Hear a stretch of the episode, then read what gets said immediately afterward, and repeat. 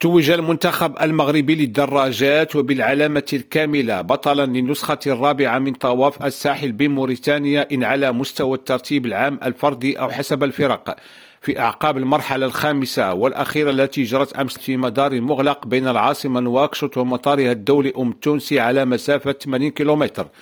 وخلال المرحلة الخامسة احتكر الدراجون المغاربة المراتب الخمس الأولى في الترتيب العام على الصعيد الفردي حيث فاز بالمرحلة أشرف الدغمي بسرعة نهائية قاطعا مسافة 80 كيلومتر في زمن قدره ساعة و52 دقيقة و19 ثانية في محل زملائه تواليا صابر الحسن ثانيا.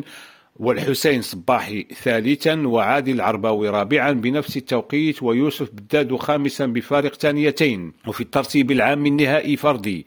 توج باللقب عادل العرباوي برصيد 11 ساعة وسبع دقائق وثانيتين. وشارك في الطواف 85 دراجا يمثلون 17 منتخبا وفريقا.